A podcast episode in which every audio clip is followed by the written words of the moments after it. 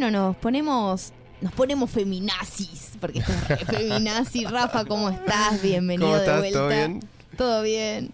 Ay, Eh, no, estoy. Estás.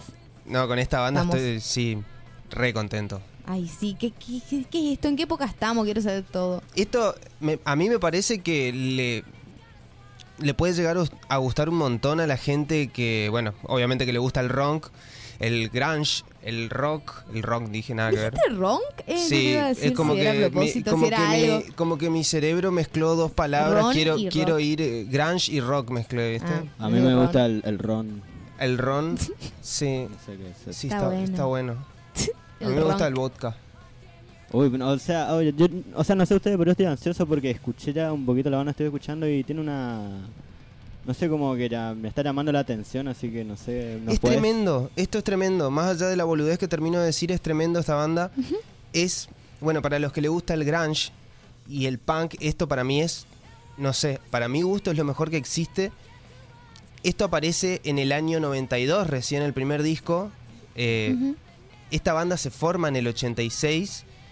Ah, o eh, sea que es, es- de, es de los plenos noventas, digamos, así Sí, sí, como sí. de- O sea, cuando la banda se empieza a formar, el, el glam estaba como cayendo eh, y el grunge era una movida que empezaba, digamos, a dar vuelta a toda una generación, digamos, empieza a salir, eh, no sé, de la escena de Seattle empiezan a salir un montón de bandas y aparecen en la escena de, hit- de esta banda que, bueno, ¿Cómo se llama? se llama The Gits. Eso, porque no dijimos el nombre, estaba pensando. Para no, la mí, gente se sí, sí, sí, no. The Gits. para mí es como, no sé, es una banda que se mantuvo casi oculta en, en todo lo que fue esta época.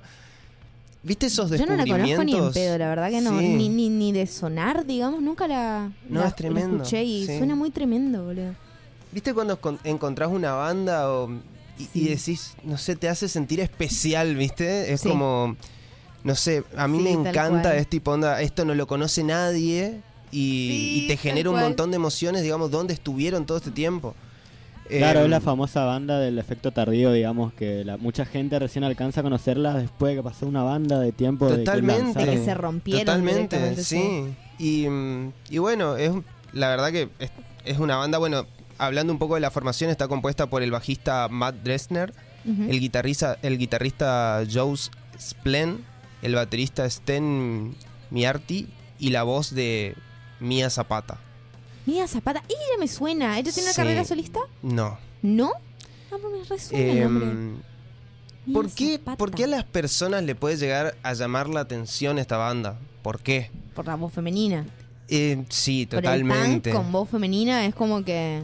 Es, hay, ah, te hay llama. algo, hay algo de esta banda que, que es muy raro, que lo vi en pocas bandas de este estilo, que es que obviamente es una banda de punk, y la vamos a definir como una banda de punk, me parece, Ujú. Pero tiene, tiene algunas cosas del blues, también eso me parece muy particular en una banda de punk, eh, y claramente hay una influencia de la época, hay una influencia de la movida grunge del, Claro. de, de la época.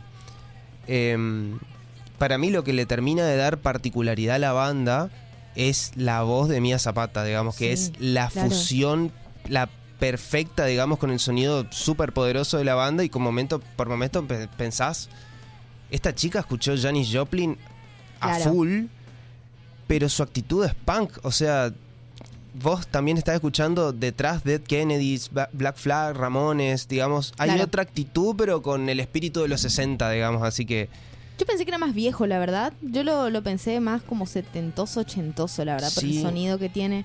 Y aparte porque, como que si estaba en los noventas y hacía punk, hacía grunge, es como, ¿por qué no se hizo famosa en los 90, entendés? Como que Sí. la, la metí más como más vieja, digamos, por eso justamente. Igual hay una razón por la cual no se hicieron famosos, que ahora, ahora vamos, vamos a ver. Me, parece genial. Quiero Bueno, en, te, te decía que la banda se funda en el 86.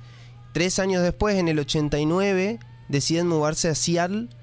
Eh, todos iban a Seattle en esa época, era como la meca, digamos, o sea, era un lugar donde salían grandes bandas y grandes de- referentes del rock. Estaba, de ahí salió Jimi Hendrix, Nirvana, Alice in Chains, Pearl Jam, ya más en la época de los 90, Claro. Mad Honey, qué sé yo, todo era de Seattle.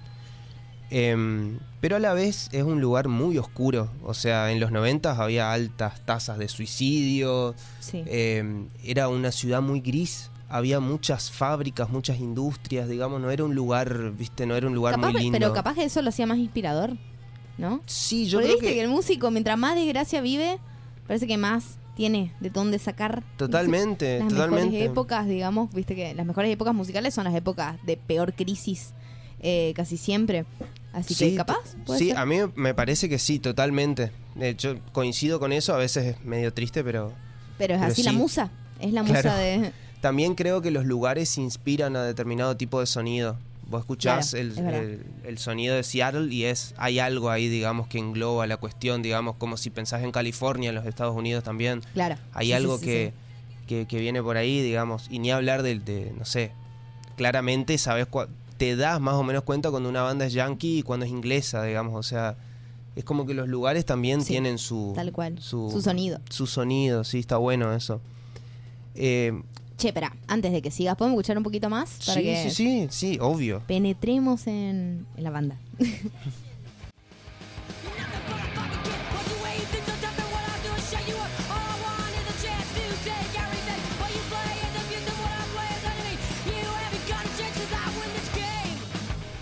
¿Esto que estamos escuchando, cómo se llama?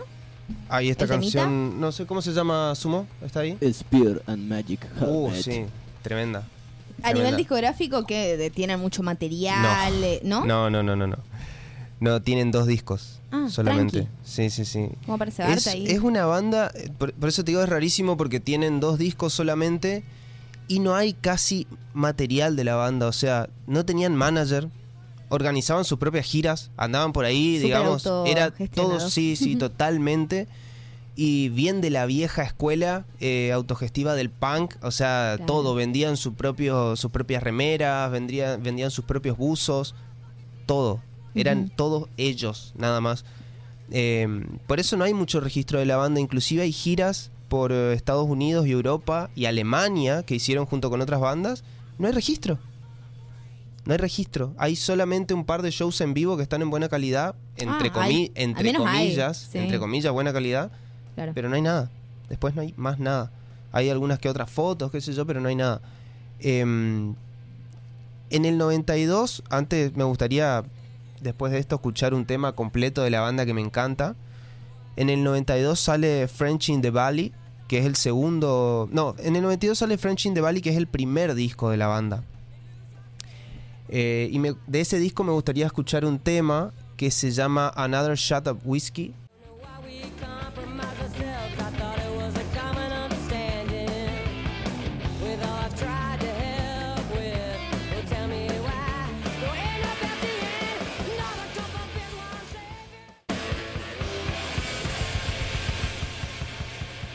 Qué locura, che, re Tremendo. Listo. Tremendo. Acá me mandó un mensaje un amigo que dice es, es la mamá de, de, de The Stylers, otra banda tremenda. La verdad, Próximamente en el próximamente. The Stylers, Está bueno.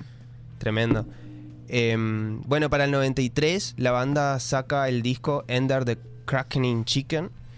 Pero bueno, la banda a partir de acá ya no sería la misma, ni tampoco la escena musical de Seattle. Claro.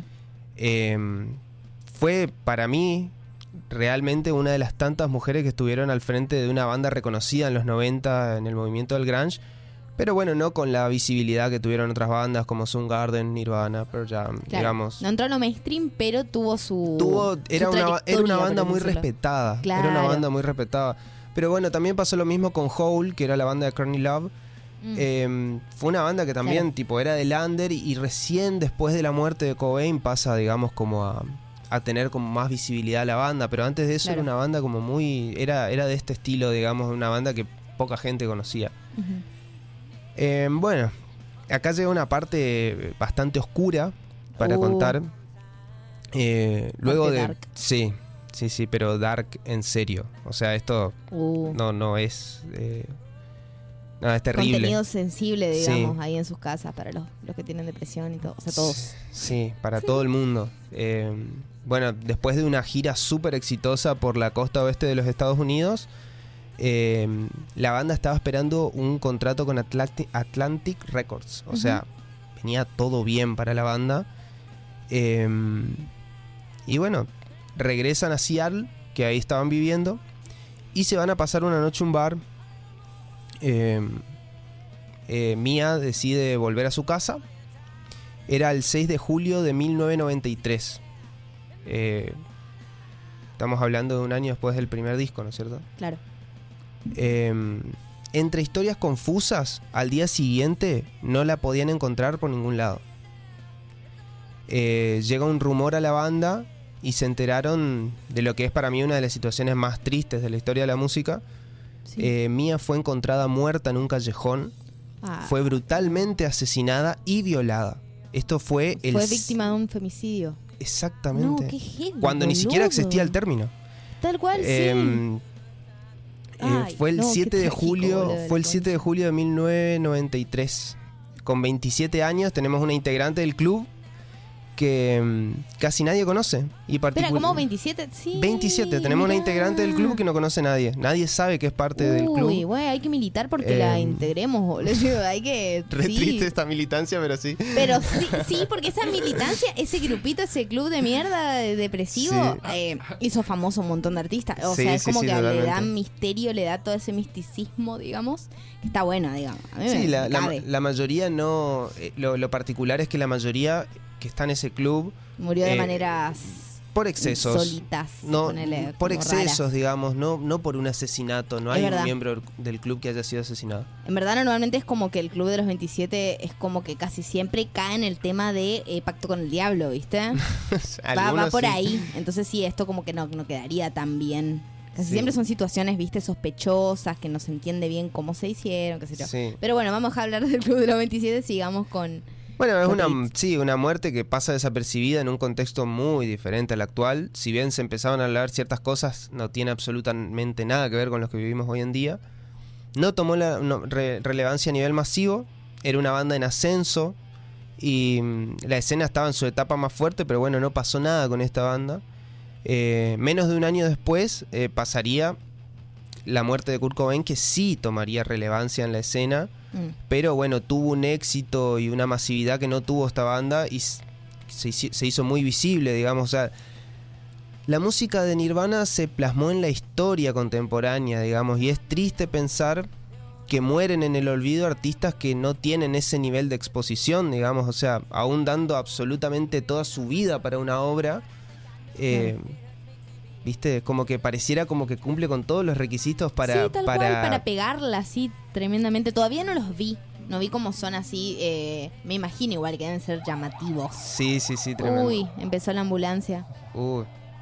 Este, este es el Mm. momento del juego. No, mentira. No, mentira. Son una ambulancia de la calle posta. Eh, te, ¿qué era? te estaba por preguntar algo, me distraje con la, con la ambulancia. ¿Para qué era? Bien.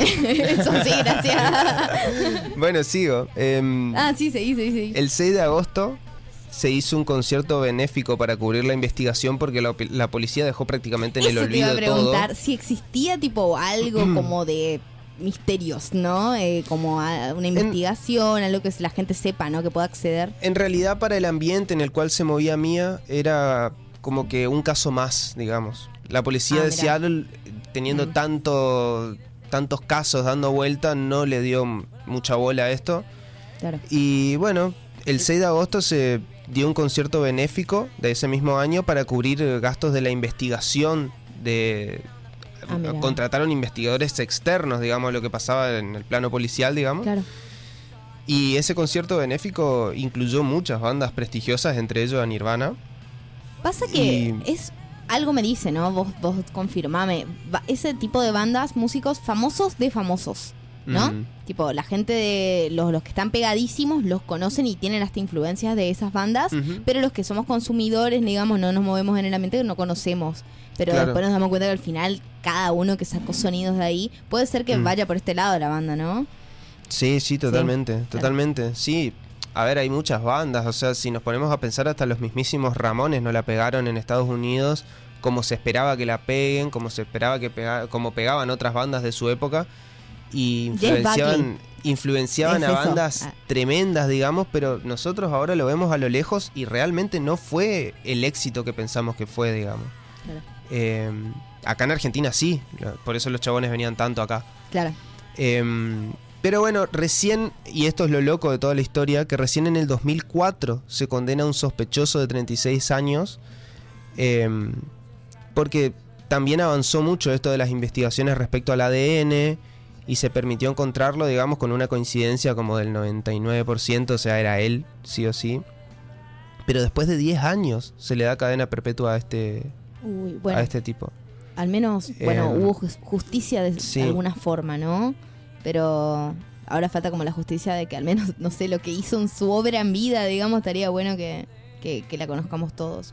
Sí, De totalmente. Gitz, ¿no? De Gitz, Eso, de para repetir el nombre. pero- Sí, sí. Inclusive hay muchos artistas que, que reconocen la relevancia de la banda, digamos, en la escena. Joan Jett, por ejemplo, de que era parte, en, en su momento fue parte de The Runaways. Sí. En su etapa solista grabó una canción en honor a mía llamada Go Home, en el año 94 creo que fue. Eh, los grandes referentes de la música sabían de ella, digamos, o sea, estamos hablando de gente que, digamos Claro. que, sí, es, es tremendo, digamos, eso.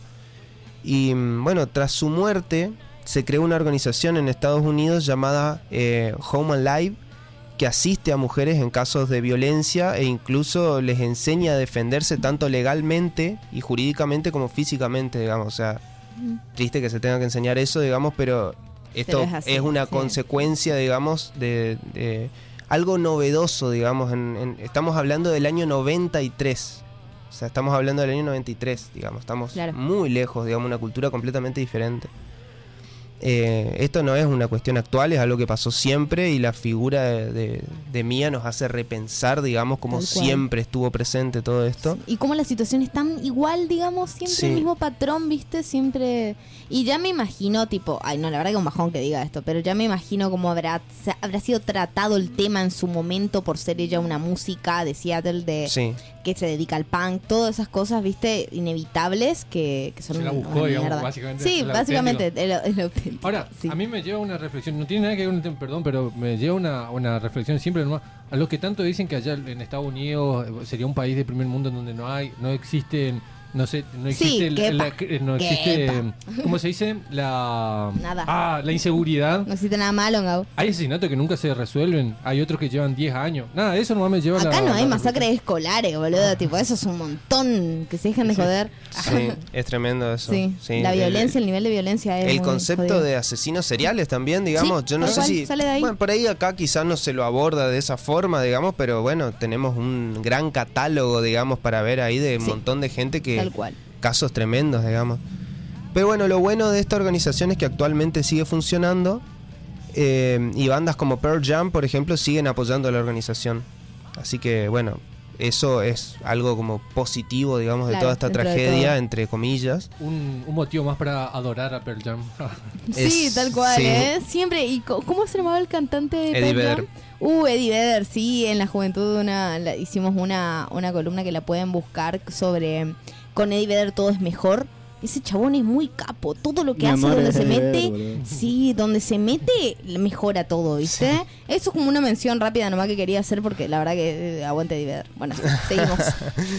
Bueno, eh, no, eh, me me gustaría, digamos, pensar algunas cosas antes de cerrar, digamos, con, con, el, con el último tema, digamos, pero bueno, es una historia triste que por ahí nos hace pensar cómo la industria vende un modelo del éxito y muchas personas todavía piensan que lo que es mainstream, digamos, lo que no es mainstream no es bueno, digamos. Lo, lo que no tiene millones de reproducciones seguramente es algo mediocre.